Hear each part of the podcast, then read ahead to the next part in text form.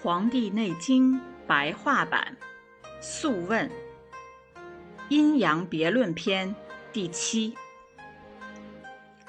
皇帝问道：“人体有四经十二从，指的是什么呢？”岐伯说：“四经是与四时相顺应的正常脉象，十二从是与十二个月相顺应的十二经脉。”经脉有阴阳两种，如果能知道什么是阳脉，就能知道什么是阴脉；如果能知道什么是阴脉，就能知道什么是阳脉。阳脉有五种，分别为春微弦，夏微勾，长夏微缓，秋微毛，冬微实。五十各有五脏的阳脉。所以五十配合五脏，则为二十五种阳脉。阴脉是没有胃气的脉象，叫真脏脉象。真脏脉表示胃气已经衰败，一旦出现衰败征象，就可以推断出患病之人必死。阳脉是有胃气的脉象，通过观察阳脉的情况，就可以知道病变的所在。辨别真脏脉的情况，就可以知道病人的死期。要了解三阳经脉的情况，需要检查喉结两旁的人迎穴；要了解三阴经脉的情况，需要检查手鱼际后的寸口。一般在健康状态下，人迎穴与寸口的脉象是统一的。辨别属阳的胃脉。就能推知时令气候对疾病的遗迹，辨别属阴的真脏脉，就能推知病人的生死期限。临症时应谨慎而熟练地辨别阴脉与阳脉，就不至于迟疑不决而众说纷纭了。脉象的阴阳情况是这样的：脉往为阴，脉来为阳；脉静为阴。脉动为阳，脉慢为阴，脉快为阳。凡触诊到无胃气的真脏脉，比如肝脉来时，或者脉搏微弱，好像一条悬着的线，似断似绝，或者急促而生硬，十八天后一定死。心脉来时，孤悬断绝。九天后一定死。肺脉来时，孤断、孤悬断绝；十二天后一定死。肾脉来时，孤悬断绝；七天后一定死。脾脉来时，孤悬断绝；四天后一定死。通常来说，胃肠有病就会影响心脾，病人往往有难言的病情。如果是女子，就会月经不调，甚至有闭经的现象。如果时间长了，病变转移，或者恶化为风消，身体渐渐消瘦，或者恶化为息奔，呼吸短而急促，气息上逆，就不可治疗了。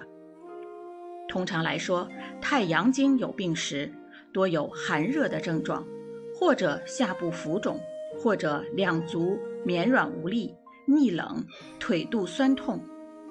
如果时间长了，病变转移，会导致皮肤干燥而无光泽，或引发颓疝。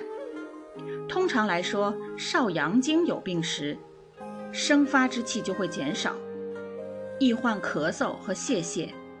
如果时间长了，病变转移，就会出现心虚彻痛，或食欲不振、阻塞不通。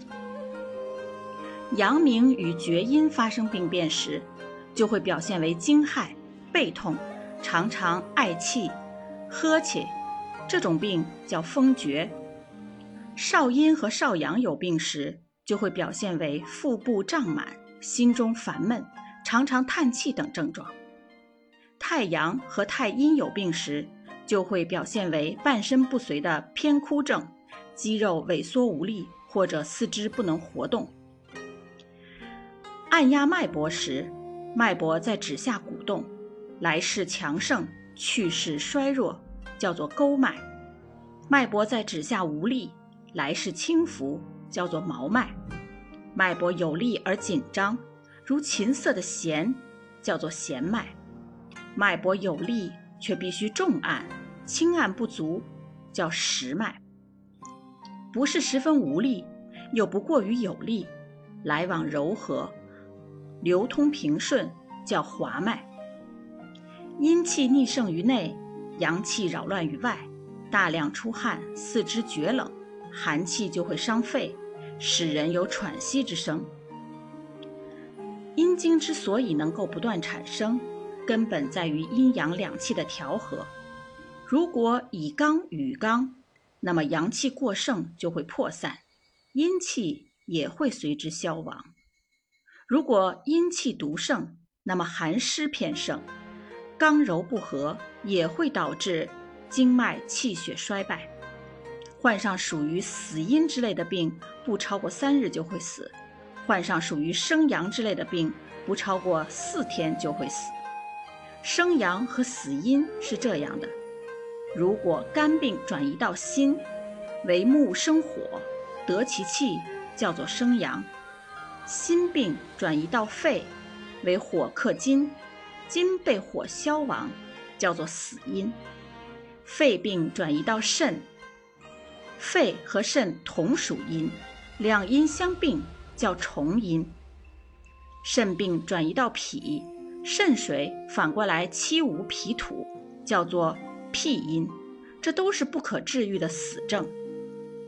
如果邪气郁结于阳经，那么四肢就会肿胀；邪气郁结于阴经，阴经的气血受阻，那么大便下血，轻的便一升，重的便两升，更严重的便三升。阴经与阳经都有邪气郁结，而偏重于阴经方面的，就会发生食水之症，出现小腹肿胀；邪气郁结于足阳明胃经。和手阳明大肠经，那么肠胃巨热，多发生消渴之症；邪气郁结于足太阳膀胱经和手太阳小肠经，那么多为上下不通的膈症；邪气郁结于足太阴脾经和手太阴肺经，那么多为水肿膨胀的病；邪气郁结于厥阴经和少阳经，多为喉痹之症。阴脉跳动有力和阳脉有显著的区别，这是怀孕的征兆。阴阳脉、尺脉、寸脉都虚弱，同时患痢疾的，这是死症。阳脉盛于阴脉会出汗，阴脉虚弱而阳脉强盛，火迫使血循行。如果是妇女，就会发生血崩。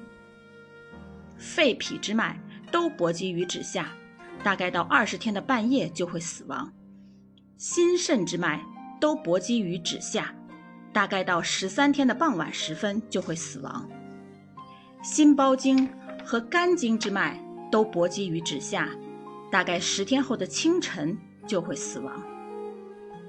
膀胱、小肠之脉都搏击于指下，且过于有力的，三天后就会死亡。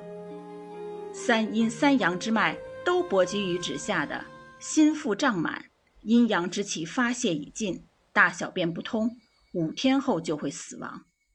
胃和大肠之脉都搏击于指下，如果患有温病，则无法治疗，十天后就会死亡。